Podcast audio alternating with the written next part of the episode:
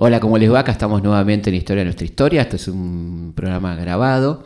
Queremos eh, agradecerles que nos sigan escuchando. Van a escuchar durante todo el mes de enero cuatro programas grabados durante el año 2017, preparando y calentando motores para la temporada 2018, donde estamos renovados y con muchas ganas comenzando en el mes de febrero. Así que que lo disfruten. Un abrazo muy grande. Para entender lo que nos pasó y comprender lo que nos pasa. Historias de nuestra historia. Con Felipe Piña. Historias de nuestra historia. Aquí, con Felipe. En la radio de todos. En la radio de todos.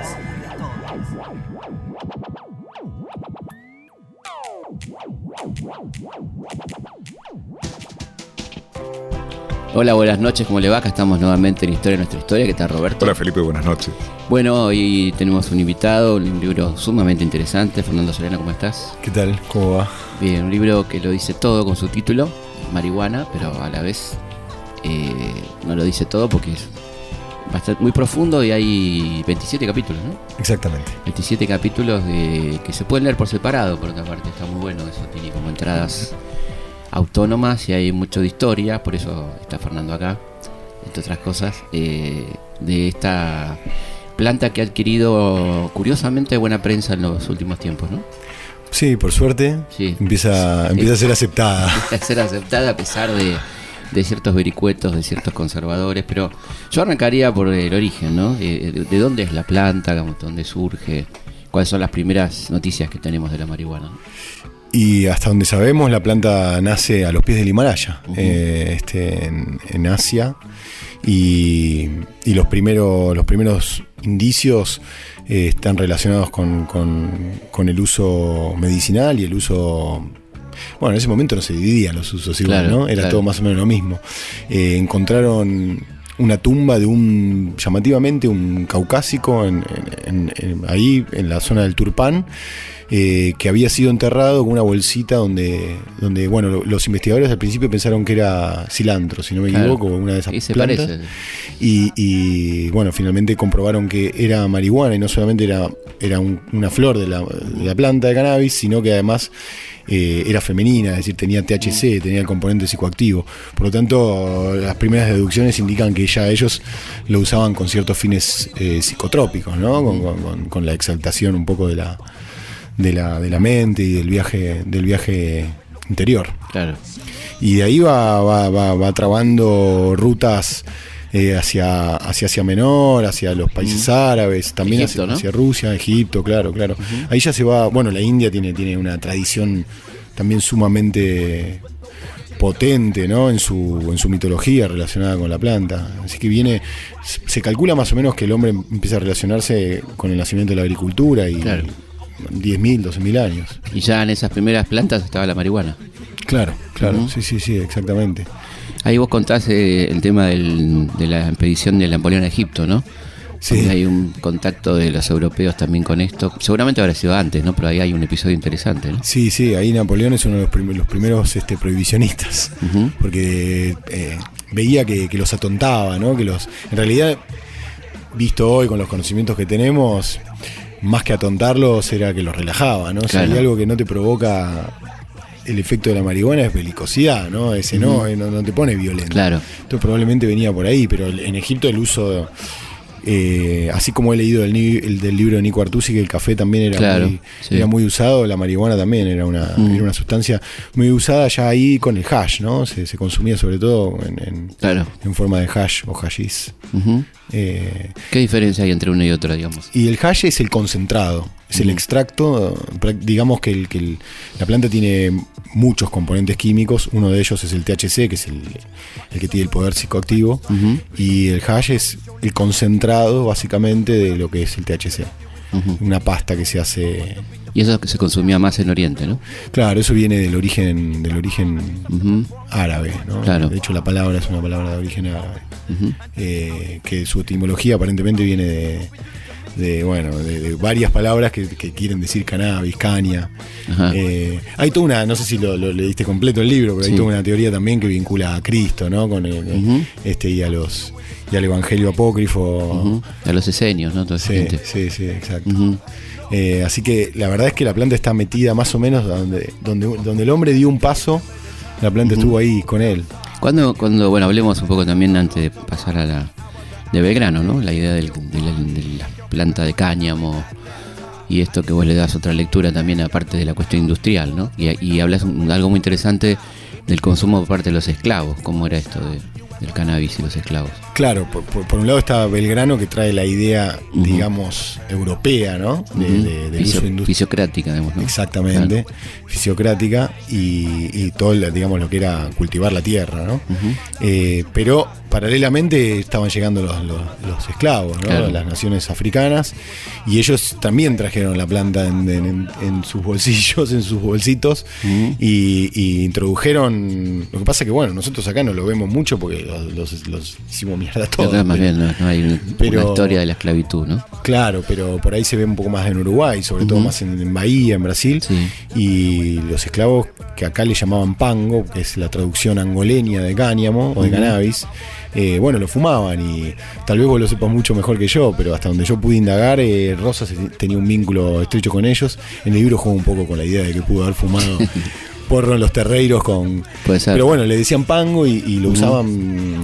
Hay, hay- hay algunos escritos de Wilde y algunos otros textos de esa época donde cuentan que, que, bueno, las, las mujeres que iban a lavar a la, a la orilla o, los mismos eh, negros que eran o pianistas o zapateros Claro. o no sé qué, bueno, tenían se conectaban con su pasado a través de la- del consumo de, de pango en cachimbo y cachimbo era la pipa.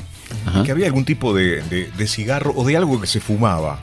eh, que uno, como no tenía eh, idea de esa época, tampoco, digamos, por lo visto cigarrillos no eran.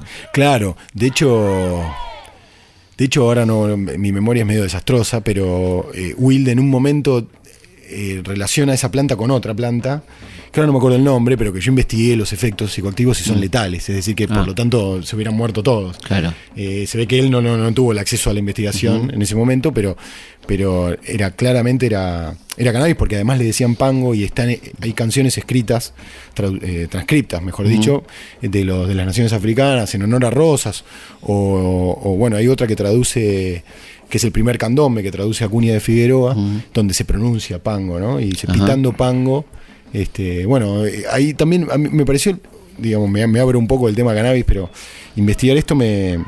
Una de las cosas que más me beneficio me, me dio, que más Sí. placer me dio, fue descubrir un montón de palabras africanas que nosotros usamos en la cotidianidad y que por lo menos yo no sabía Sí, que sí, sí, hay muchas, ¿no? Que uno Sí, usa. sí, sí. Quilombo, por ejemplo. quilombo, macumba, Macumba. cumbia. Bueno, hay claro. Sí, sí, sí. Bueno, lo que pasa es que acá teníamos un 40% de población negra, ¿no? afroargentina diríamos hoy, Eh, una ciudad muy esclavista, Buenos Aires y Montevideo también, pero y, y todo lo que tiene que ver con nuestro folclore, que fíjate que tiene todo raíz negra, ¿no? Todo el folclore, todo el folclore argentino es desde la samba, la chacarera, todo tiene, Sí, tiene la componente comida. negro, la comida, La parrillada, eh, eso, claro. eso que Echeverría decía en el matadero, ¿cómo van a comer esas cosas? claro, los negros. El tango mismo, ¿no? El tango, claro. Y bueno, y cuando, bueno, hay un, hay un, eps- un episodio también ahí en, en la Revolución Mexicana, ¿no? Con, con la marihuana. Interesante. Sí, eh, ¿a qué te referís? A la cucaracha, A la cucaracha, sí, sí, sí. Bueno, aparentemente la, la versión original de la cucaracha eh, dice, bueno, la cucaracha, la cucaracha ya no puede caminar porque no tiene, porque le falta marihuana para fumar. Marihuana ¿no? para fumar, que Pero- después la versión canónica fue por las dos patitas de atrás. Exactamente, y ahí, hay- hay- digamos, podemos hacer un link, pero no me quiero extender. Eh, no, no, tenemos tiempo. ¿no? Podemos- toda la noche. tenemos. sí. Bueno, eh, po- podemos conectarlo directamente con, con la prohibición, que viene, Sí. viene un tiempo después, pero que también está asociada a la estigmatización del, del consumo de marihuana por parte de los mexicanos y de los negros, ¿no? Pero incluso por, por, un, por una cosa rela- relacionada con la recuperación de tierras de la revolución. Eh, eh, este, este empresario de los medios que ha sido satirizado en El Ciudadano Kane, eh, él estaba William Hearst. Exactamente. Eh, a él, este, le, aparentemente, eh, Zapata o le, le quitó tierras en Chihuahua, ¿no? y, y él, digamos, colaboró en la, en la divu- divulgación de la demonización de la marihuana un poco por entre eso, entre la bronca que le tenía a los mexicanos y la y el negocio de la celulosa, ¿no? Del Claro. papel prensa, porque también la marihuana servía para hacer papel, ¿no? La marihuana se- servía inicialmente para sogas, ¿no es cierto? Claro, El uso industrial era la soga. Cuerdas y incluso, bueno, telas tipo lonas. Estaba hablando del cannabis, en realidad no de la marihuana, sino del cannabis, ¿no? Claro, la marihuana es la flor de la Claro, planta. Exactamente. La, solo- la planta es el cannabis. la planta es el cannabis, también se le dice cáñamo. Claro. Este, y la marihuana, para ser estrictos, es la flor que solo se da en la, en la hembra. En la digamos, hembra. ¿no? Ujú. Sí. ¿Y por qué y cómo nace la prohibición de la marihuana? ¿Y dónde, no? ¿Dónde se empieza a perseguir a, la- a los... Bueno, un poco por lo que te decía, hay una, Mm. con- una fuertísima connotación racial. Eh, la marihuana en el principio del siglo XX en Estados Unidos era consumida por los mexicanos y por los negros. Los negros, sobre todo del mundo del arte, ¿no? del jazz. eh, Claro. Louis Armstrong le ha escrito varias canciones, hay un montón de canciones de esa época dedicadas a la- al cannabis. Eh, y empieza también a terciar los intereses ya más este, económicos, ¿no? El negocio de las telas sintéticas que empiezan a surgir, eh, porque como decíamos recién, se hacían ropas también, ¿no? Con, con la fibra de cáñamo. Ahí tiene que ver mucho la empresa DuPont, la Mm, multinacional inmensa DuPont, que empezó a, empezó a experimentar con las, con las telas sintéticas. La lycra. La- claro, la lycra, el nylon. Eh, y, y también una cuestión más económica y política, que es que derribada la ley seca, un personaje, bueno, a mi juicio un poco nefasto, que es eh, Harry Anslinger, era el, era el titular de la Oficina Antinarcóticos, la, la predecesora de la DEA, digamos, de alguna manera, FNA se llamaba. Eh, bueno, cuando se cae la ley seca, mm, dice, bueno, me quedo sin laburo, voy a conseguir un enemigo Claro. público rápidamente porque me voy a quedar sin, sin presupuesto y sin trabajo. Y ahí él, que, que en unos informes que le pide el Congreso un tiempo antes, o el FBI, no me acuerdo, o la CIA, le piden unos informes y él dice, sobre drogas, y él dice, dice, no le presten atención a la marihuana porque la marihuana es simplemente una cosa de los campesinos. Porque los campesinos Mm. producían tela, ¿no? Claro. O sea, la fibra. Y él mismo le desestima unos años antes, pero después recupera esa noción y, y empieza, digamos, a construir eh, esta demonización que termina con la prohibición en 1937. Ujú. En el medio hubo un lobby, un lobby importantísimo de, de todo, todo esto que enumeramos. De hecho, él era pariente de, un, de uno de los, de los dueños de, de DuPont, que a la vez estaba en el Senado. Claro. ¿no? Sí, sí, sí, muy típico de los Muy Estados típico de Unidos. Estados Unidos y bueno, de acá también, ¿no? Podemos- ¿Y la trayectoria de la marihuana en Europa cómo fue? La marihuana llega, digamos, suponemos que, que llega con, con, con los viajantes, con los viajeros, ¿no? Y con las poblaciones nómades. Sí. Eh, cuando, no sé, yo el otro día le, le explicaba, porque ahora se puede hablar con los chicos de esto, antes no se podía hablar, entonces Sí. yo le explicaba a un primito que, que las brujas, eh, las brujas de, Sí. de la Edad Media, no, no eran viejas narigonas, que, Claro. ¿no? Sí, como, nos los dibujitos animados, sino que eran curanderas. Claro. Y Matronas, curanderas. Y entre otras plantas usaban la planta de, de- de cannabis. Entonces la tradición viene de ahí. Ahora, el- uno de los primeros indicios concretos, o en realidad, eh, eh, digamos, este, información concreta sobre la llegada del uso medicinal de la, de la- del cannabis a Europa es a través de O'Shaughnessy, que es un, un, un detodólogo Ajá. irlandés, pero además era médico, que, que vivió muchos años en la India. Ese, de hecho, el que instala paralelamente el telégrafo en, Ajá. en, en la India, ¿no? Un, irlandés que, que vuelve con. O sea, en realidad el tipo experimenta en la India, o sea, empieza a meterse en las poblaciones bien, bien, bien hindúes y empieza a conocer la relación que tenían con la planta y, y cómo la. Además de la mitología, cómo, cómo la usaban para curar determinadas dolencias. Y, empieza, y ahí conoce la tintura hecha a base de, de cannabis, que es lo, lo- lo anterior al aceite. Y ahí se lleva toda esa fórmula a Londres. Y ahí se empieza a distribuir en farmacias. Ahí- y ahí digamos que es el nacimiento del uso medicinal de la marihuana formal en las en, en el occidente. Como ¿no? tintura. Como tintura, sí. Sí, sí, sí, ahí ya llega, ya ahí estamos hablando del 1700 y pico, ¿no? Parale- es más o menos paralelo a lo de Belgrano acá.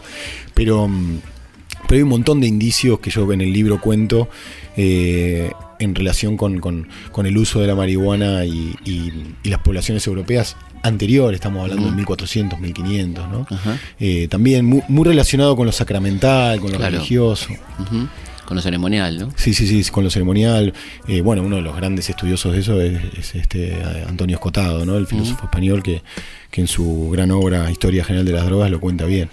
Eh, pueblos germánicos que, que tenían también mucha relación con esto y, Claro. y determinadas ceremonias, ¿no? Es interesante porque se la vincula mucho a América la marihuana, ¿no? Y sin embargo tiene una historia asiático-europea muy fuerte, ¿no? Mucho más fuerte, porque. América llega con, hasta Claro. donde sabemos, llega con, con- con- con las colonias. Claro, sí, sí. Eh, no sería ilógico pensar que teniendo en cuenta que su origen es chino hubiera venido ¿no? por el estrecho de Bering, pero, Sí.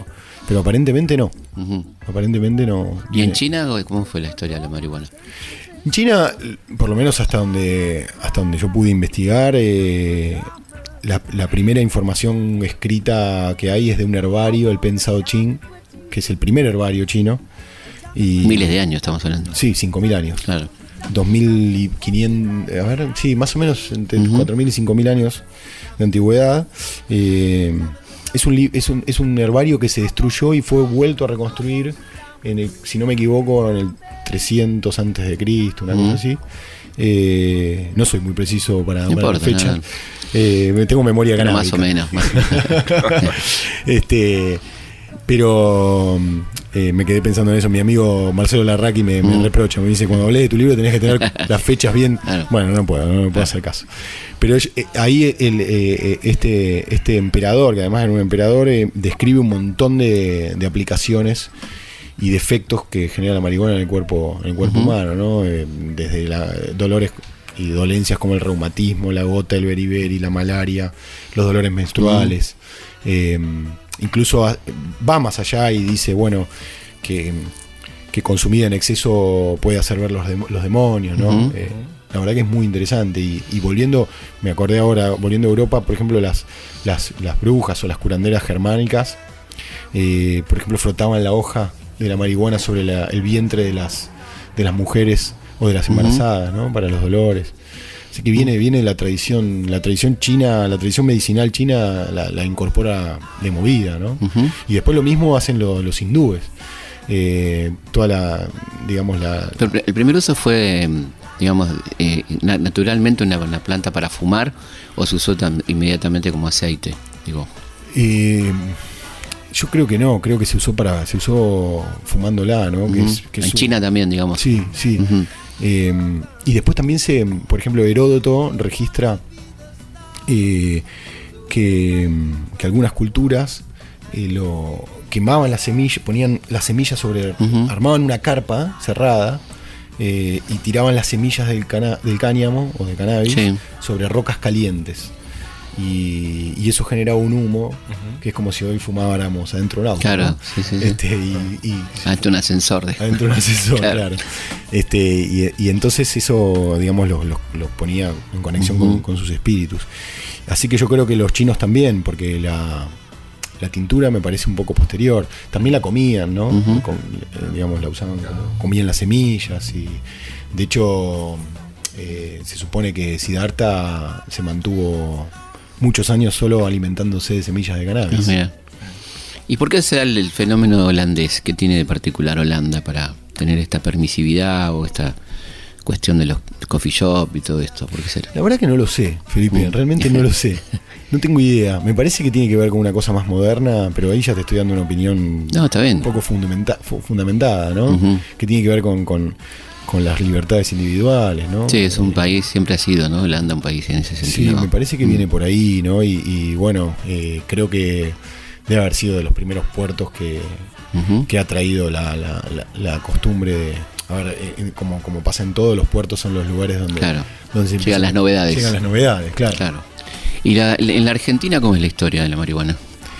Bueno, Dejando de lado al querido Manuel, que ya lo nombramos. Ya lo nombramos y, y- y- y también este, los, los, los afroargentinos han tenido mucho que ver con eso. Después eh, el, el otro hito mm, moderno tiene que ver con, con- con la venta de marihuana en farmacias. Ajá. En el mismo momento que se vendía cocaína, Claro. se vendía marihuana, pero, pero lo loco es que no es que se vendía marihuana, ponerle como vende Uruguay ahora, Sí. eh, que está producida en Uruguay y, todo eso, ¿no? Sino que venían, los porros venían importados de Francia. Y se vendía para fumar. Se vendía para fumar, para combatir el asma, básicamente. Y también podía aplicar a, a dolores menstruales. Yo ahí en el libro cuento un poco. ¿Hay alguna, vincula, alguna vinculación con el asma? ¿Tienen alguna, alguna lógica o no eso? Mirá, eh, a mí me suena un poco raro, Sí, ¿viste? Fumar para el asma. fumar para el asma parece, Fume lo que fume, me parece. que- parece medio extraño. Sí, la verdad que sí. La verdad que- la Meterte humo adentro si tenés un problema. Sí, sí. A mí te importa menos, digamos, el resultado. Puede ser, claro. Es que, es que tal vez viene por ahí, por la cosa de la relajación y, y de, de estar menos preocupado, ¿no? Me parece que el asma, no soy médico. y- Sí, pero tiene totalmente que ver con los psicosomáticos. sí. Exacto, Claro. exacto. Enfermedad Entonces, nerviosa, le decían Sí, antes, ¿no? exactamente. Sí. Y me parece que tiene que ver por ahí, que lo que... ¿Y esto de qué época estamos hablando? La Estamos venta? hablando de principio del siglo XX, Claro. eh, paralelo al uso del opio en los, en los Ujú. fumaderos de la boca, ¿no? Claro. Eh, también viene por ahí, viene con los marineros, ¿no? Estamos, Claro. hablamos, hablábamos de los puertos. eh, ahí venía el opio, venía la cocaína y venía la marihuana. No está tan mencionada en el tango, ¿no? No, No, no, casi no está mencionada. casi no está mencionada. Bueno, acá eh, tenemos al experto, no se, no se habla de marihuana. No, no, se habla de cocaína, pero no de No, no, marihuana. cocaína hay en abundancia. Sí, Algunos, sí. eh, no sé, a mí me llamó siempre la atención el título de Suyo Verde, Claro, suyo verde, del claro. tango. Sí, El Suyo Verde del perdón. sí, Eh, seguramente. pero por ahí es por adjudicarle algún color al perdón, digamos. no creo que esté hablando de ¿Te acordás parte de la letra? ¿Eh? ¿Te acordás? No? Y precisamente, no- no, eh, a ver, eh, es más, si vos la lees, tiene un ambiente Mm. así muy etéreo, muy de. Estamos fumando algo. Claro, ¿sí? claro. A donde el callejón se pierde por todo ese suyo verde del perdón. Claro. ¿Viste? Vos decís, bueno, estamos fumando algo, evidentemente. Claro. Que debe ser el único, ¿no? Que- Por eso, es, sí. es que, eh, mira, tienen razón, porque yo busqué alguna otra cosa y la cocaína está muchísimo Sí, más presente, sí, sí, sí. eh, el opio, pero la marihuana no. Claro. En el libro yo eh, cuento un poco la historia de Fumando Espero, Ah, que es este que es bueno, el único tango hasta, hasta Yuyo Verde que yo había encontrado y que paradójicamente no, su autoría no es nacional, es de, es de un catalán, que acá el compañero se, se acordará el nombre. Sí, Félix Garzo. Exactamente. Era, ¿eh? Que eran dos, porque Viladomat fue el autor de la música. catalán. Lo- bien catalán, catalán, además. catalán. Es un tango perdido en una revista española a la que le va horrible. O sea, nadie la recuerda salvo por el tango. Que fue un golazo. El tango fue un golazo que lo trae Tania. Eh, sí, lo trae claro. Tania a la Argentina, fue un éxito tremendo. Fue un éxito tremendo también con Sarita Montiel cantando en el último cual. Claro. Pero el tema, vos decías, pero ¿y, y- y cómo puede ser que le haya ido tan bien? Bueno, parece que eh, algo tenía que ver con alguna cosa, con alguna costumbre un poco más frecuente de lo que parece. Bueno, y fumando nos vamos a. Fumando, fumando, espero, ¿no? Digamos, vamos a escucharlo un poquito. Nos vamos a la pausa y seguimos aquí en Historia de nuestra historia. Fumar es un placer genial, sensual. Fumando espero a la que tanto quiero. Tras los cristales de alegres ventanales. Y mientras fumo mi vida no consumo. Porque flotando el humo me suelo adormecer. Tendido en mi sofá. Fumar y amar. Ver a mi amada feliz y enamorada. Sentir sus labios o besar con besos sabios y el devaneo sentir con más deseo cuando sus ojos veo sedientos de pasión. Por eso estando mi bien, es mi fumar una edén. Dame el humo de tu boca, dame que mi pasión provoca. Corre que quiero enloquecer sintiendo ese calor del humo embriagador que acaba por prender la llama ardiente del amor.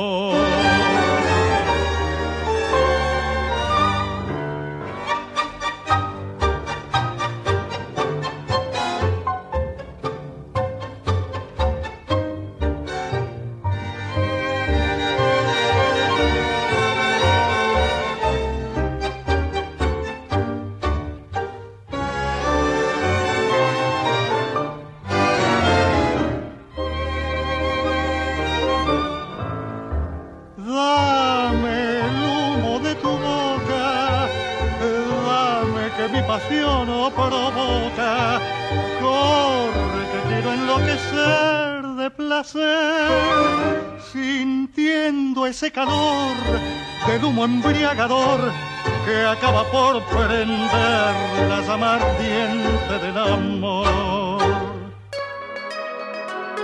Historias de nuestra historia.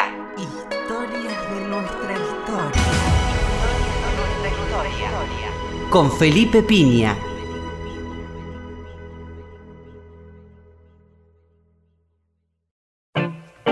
Dudas, sugerencias, comentarios. Comunicate con Historias de nuestra historia a través de nuestro mail. Comunicate con historias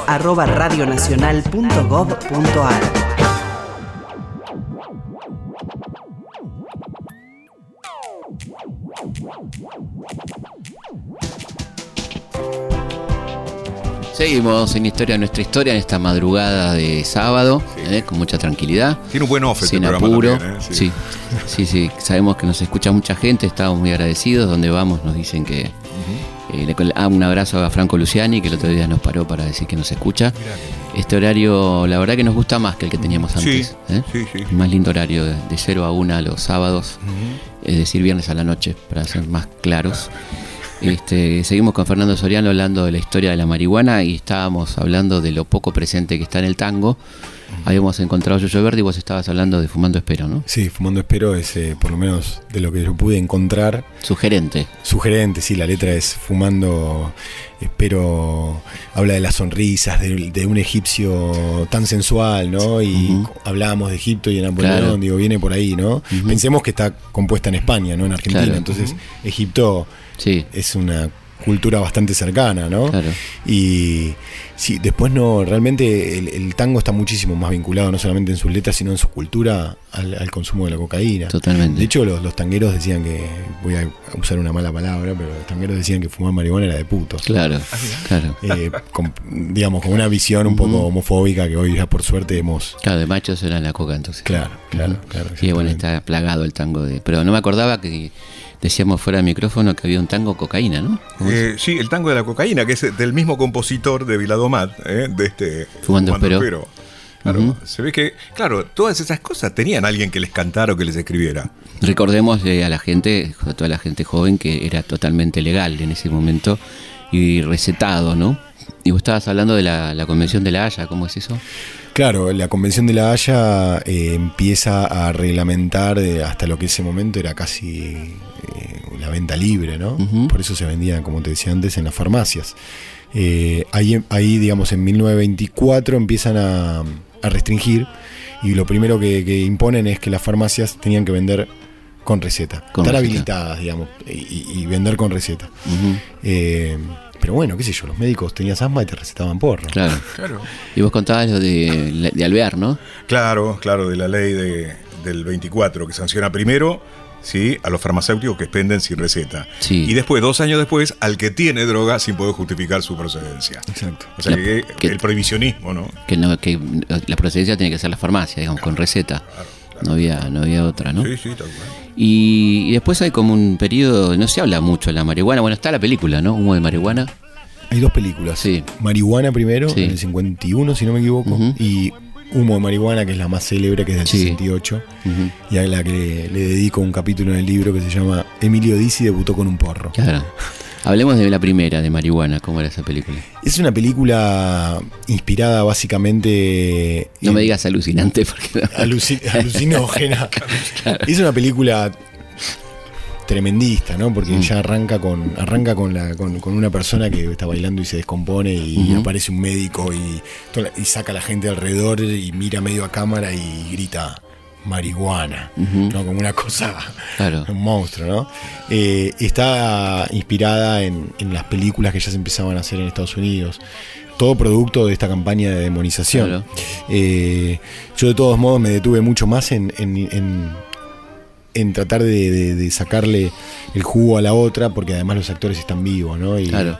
y era un director, eh, Lucas de Mare, Ujú. era un... La Garra Gaucha, nada más nada menos. Claro. Eh, y Guacho, ¿no? Es la otra Sí. tan, tan conocida. Em, Lucas de Mare en el 68 hace esta película delirante que es humo de marihuana con un, con una información completamente. ¿De qué va la película? ¿Cómo es la película? La película es la historia de, de una. Es la historia de. de- no sé si es difí- hasta difícil de explicar, ¿no? Porque es tan rara. Pero es, es, es una mujer. Es eh, la historia de un médico de apellido Campo, es decir, estamos hablando. Porque eso también es interesante cuando hablamos del uso medicinal de la marihuana. Yo me quedé pensando mucho en eso cuando la veía, ¿no? Esta noción que tenemos, perdón que me, me, me, me digré un poco, No pero. ningún problema. eh, este programa se caracteriza por la digresión. me encanta, entonces. Bueno, es uno de los efectos que genera el cannabis, ¿no?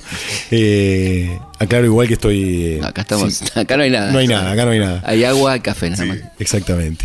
Em, pero esta cosa de los médicos, ¿no? De, de que el médico es una eminencia, ¿no? Del médico como el padre Claro. de todos nosotros. Entonces este médico que es Ocampo, apellido Campo y muy prestigioso y qué sé yo, medio que no le da mucha bola a su mujer. Una hermosísima mujer como, como es Marcela López Rey, Sí. que en ese momento tenía Una 24 belleza, años. Bellísima. Y famoso lunar, ¿no? Sí. Un lunar eh, que ha hecho, digamos, a rotos corazones. Este, y medio que, que- que no le da bola, entonces ella un día se encuentra, te cuento cómo arranca un poco, se encuentra con, con Telma Virat, que es la otra actriz, eh, y la invita a ver una película, a una pelea de boxeo, y Telma está también despechada porque descubre en, el- la, en la pelea que su novio es gay, entonces las dos se van a un boliche de un amigo y ahí les convidan marihuana. Y, y entonces el personaje de Telma le dice, no, esto te va, esto te va a relajar, eh, te va a hacer bien, qué sé yo, te va a hacer olvidar tus problemas. Y ahí empieza toda una cosa medio con indicios lésbicos entre ellas, Ajá. ¿viste? Que, que es muy, que es muy divertido verlo hoy. Y sobre todo en el 68, ¿no? Claro, claro. Pero lo gracioso es cómo fumaban la marihuana de una manera muy extraña, tapándola con las manos, eh, los ef- lo- y sobre todo el efecto que le generaba, ¿no? Marcela López- el personaje de Marcela López Rey se termina muriendo, no se Claro. sabe bien por qué, adentro de un auto en Villa Cariño, Por el humo de la marihuana. por el humo de la marihuana, y, y es gracioso porque eh, toda la estigmatización que había, ¿no? Porque los testigos que van a declarar a la comisaría son prostitutas, Claro. ¿no? Entonces está todo, todo, Del todo- bajo mundo, digamos. Sí, claro, exacto. Todo el lugar común relacionado con, con- con la delincuencia. Sí, y un detalle, porque tiraste en el año 68 yo empezaba secundario. Sí, y en el Buenos Aires vos sabías que había algunas cosas que se jugaban que no eran tabaco. Pero lo que sí sabías además es que era muy caro.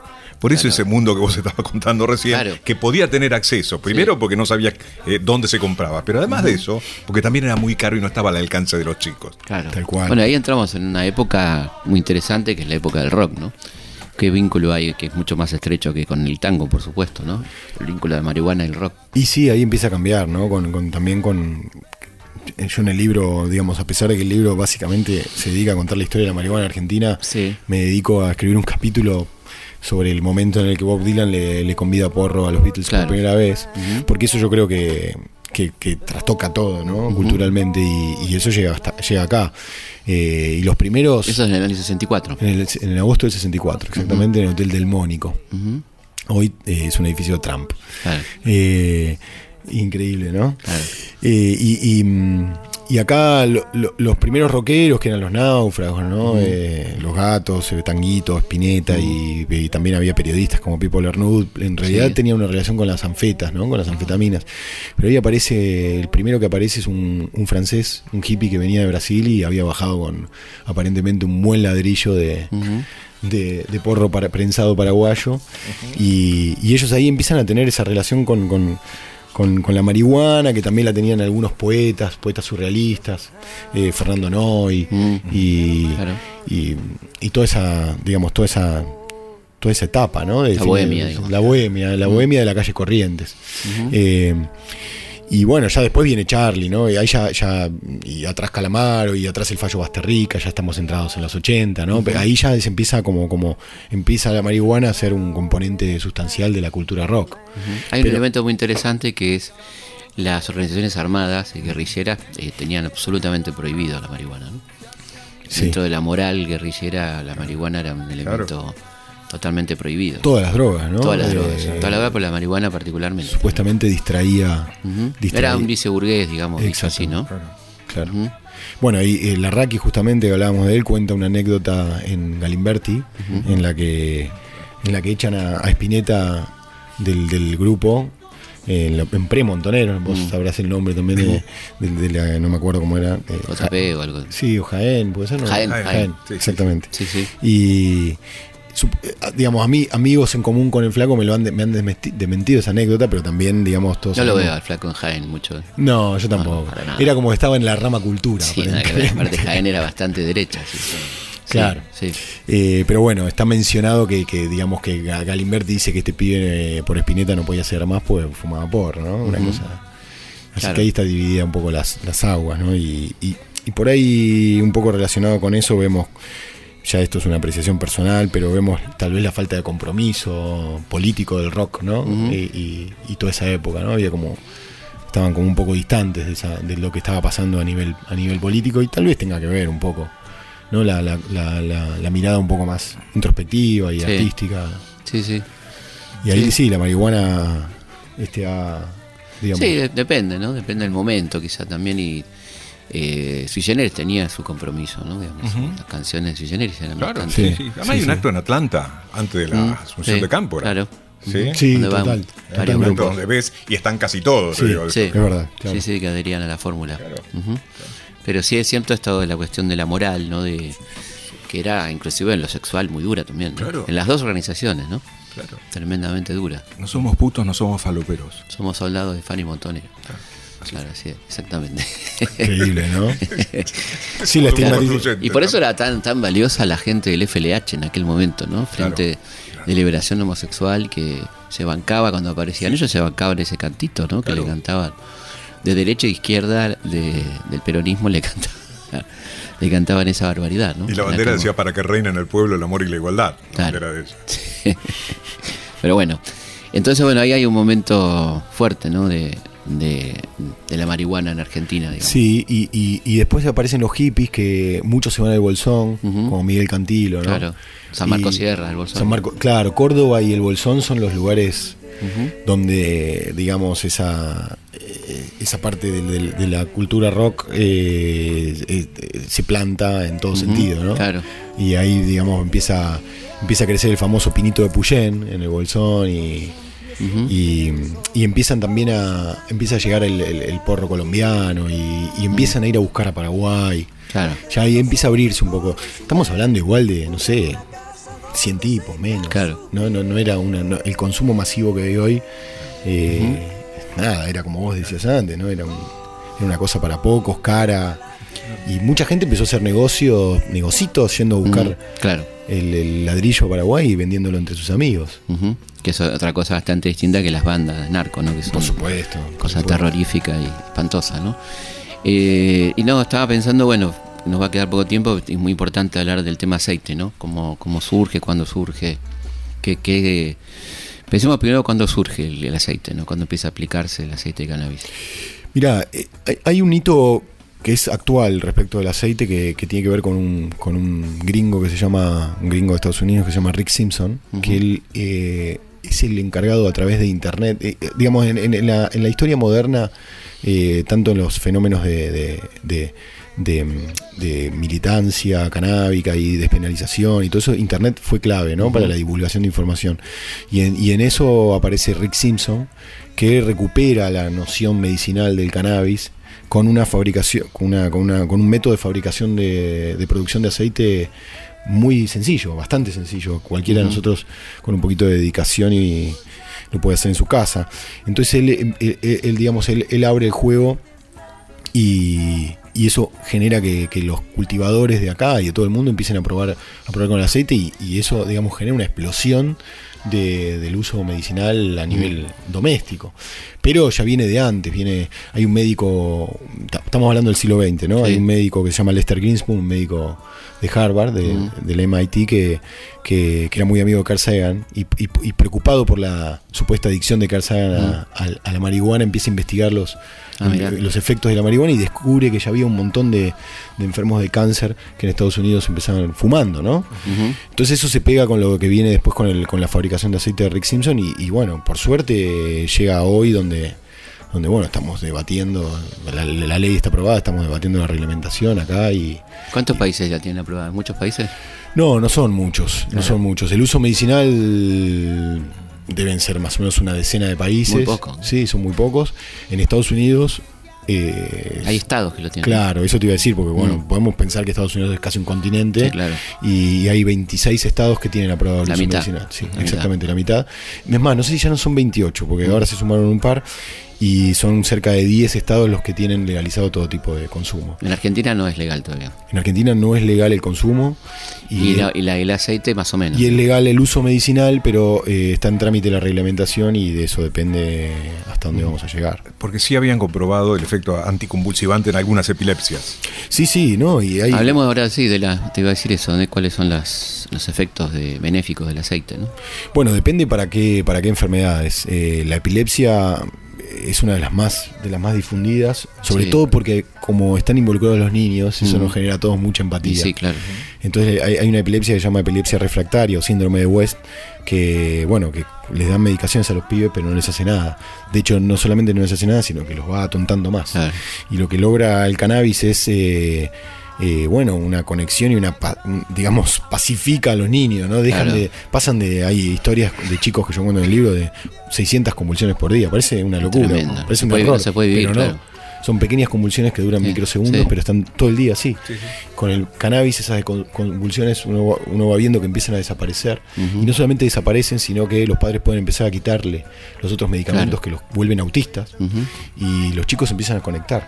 Claro. Eh, pero después eh, hay enfermos de cáncer, de VIH, de VIH fibromialgia, fibromialgia es muy importante, el neurolupus, artritis, ar- artritis, perdón, artrosis, Sí. eh, depresión. eh, ¿Y ese- hoy qué, camino, qué camino sigue una persona que quiere comprar aceite de cannabis? Y ¿Cómo es complicado, es complicado. Tiene que caer en... Porque encima está el peligro de comprar por internet, porque qué sabe si es, si es auténtica. yo no recomiendo comprar por Claro, por internet. eso te digo. Eh, digo, pe- porque la gente se desespera y empieza a comprar por internet que te pueden vender cualquier cosa, ¿no? No, no, eh, yo recomiendo que busquen a las agrupaciones canábicas en Facebook. Si quieren me pueden escribir y yo los contacto también. Vamos, Pe- a dar, vamos a dar tu mail, si querés. O Sí. un mail tuyo que sirva para... Porque nos está escuchando gente que por él le pueda servir, ¿no? Sí, sí, eh, mi mail es ferosoriano, ferosoriano, arroba gmail, y si no en Twitter que es más fácil, ferosoriano. Fero Soriano. Eh, pero sí, por supuesto que la verdad que estas son cosas importantes realmente. Absolutamente, ¿no? absolutamente. Y, y- y- y hay que tener cuidado con los chantas, porque Sí. obviamente como, como todo negocio aparecen, aparecen muchos chantas. No, sobre todo que son enfermedades terminales que si vos pl- aplicás un placebo te morís. Sí, sí, pero además... No, pues te dan eh, cualquier cosa y vos crees que te estás curando y te estás muriendo. ¿no? sí, hay que tener, hay que, se- hay hay que decir algo importante. El, el- eh, el cannabis no cura. O sea, hay, estu- hay, Claro. hay, hay médicos que están investigando que, que reduce células cancerígenas. Hay un médico en España muy importante que lo está estudiando y, y, digamos, hay, hay- ya hay evidencia. Pero, pero sobre todo funciona como, como, digamos, Paliativo, ¿no? como un paliativo, Claro. ¿no? como una compañía. Incluso en enfermos, esto me lo hiciste acordar cuando hablaste de enfermos terminales. Hay muchos enfermos terminales que tienen una sobrevida placentera y feliz a partir de Claro, que ahora hasta ahora lo único que era la morfina. Claro, claro, pero la morfina Sí, sí, la- acompaña a la muerte nada más. acompaña ¿no? la muerte y, y- Mm. y- y además tiene una toxicidad muy, muy alta. Acelera la muerte en realidad. Claro, la acelera. Y el cannabis tiene una toxicidad muy baja. Por lo tanto, se puede, digamos, tener un, un tratamiento. Eh, eh, así que lo que, digamos, lo que yo recomiendo es contactarse con las agrupaciones. Hoy, debido a que la ley está aprobada y mucha gente se anima, eh, los cultivadores solidarios no dan abasto. Mm. Pero bueno, digamos. Que vos no que- podés cultivar en tu casa, vas en canas cultivas No, en eh, en teoría vas preso. Ujú. En teoría vas preso, que lo cual es un delirio. Esto fue una cuestión del Ministerio de Seguridad, ¿no? Sí, ahí hay una, ahí para mí hay un gravísimo error en la ley que es no permitir el autocultivo. Claro.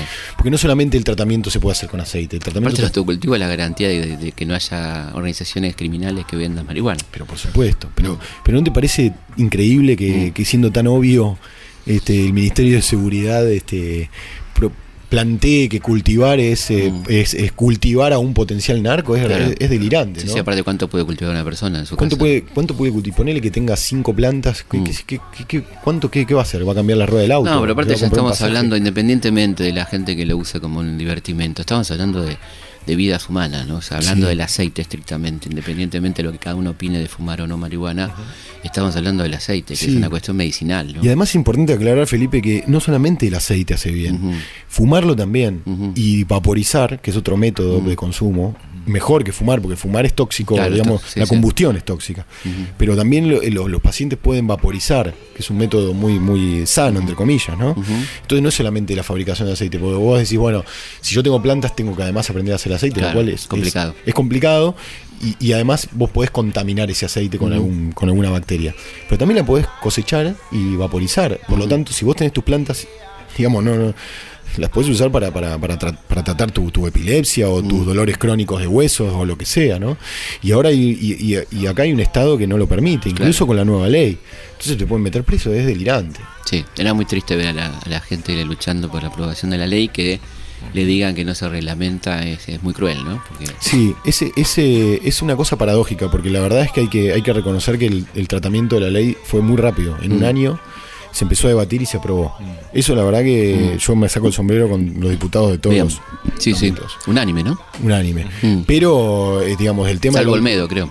Bueno, Menos mal, ¿no? Menos mal, porque ha sido La pre- verdad, ¿no? preocupante, sí, claro. la verdad. eh, como decía Bielsa, las diferencias nos Sí, sí, sí, ¿no? sí, menos mal que se votó en contra. sí. Sí. Así que bueno, lamentablemente lo del autocultivo es una, es una, una cagada, pero yo creo que, que en el camino los, los diputados entendieron que es importante y, y confío en que, digamos, en que, en que esa ley se ¿Y modifique. en qué estado está la cuestión hoy? Y la reglamentación ya estaba vencido el plazo.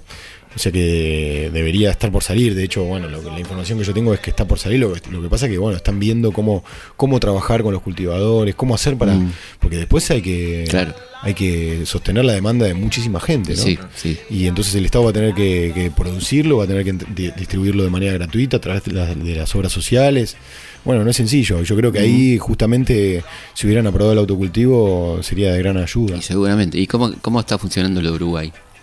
En Uruguay está funcionando muy bien, no tiene que ver con lo medicinal, Claro, tiene que ver con el, el uso, consumo. con el consumo. Consumo responsable, como se dice, ¿no? o, sí, ellos, a ellos, ellos le dicen consumo adulto, que me Consumo parece una cosa interesantísima, sí. Mm.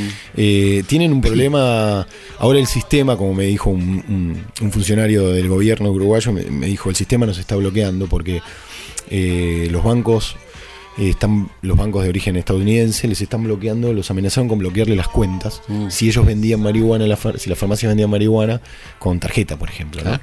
Eh, porque, bueno, por restric- restricciones legales de, de Estados Unidos. que en realidad lo que hacen es contribuir con el negocio clandestino, el Obviamente, narcotráfico, Estados ¿no? Unidos son los principales traficantes de todas las drogas del mundo. Son los principales consumidores, son los principales Sí. traficantes y son La DEA misma. los caros. Son los- Acá lo tuvimos a- al hijo de Pablo Escobar contándonos cómo funcionaba la DEA, ¿no?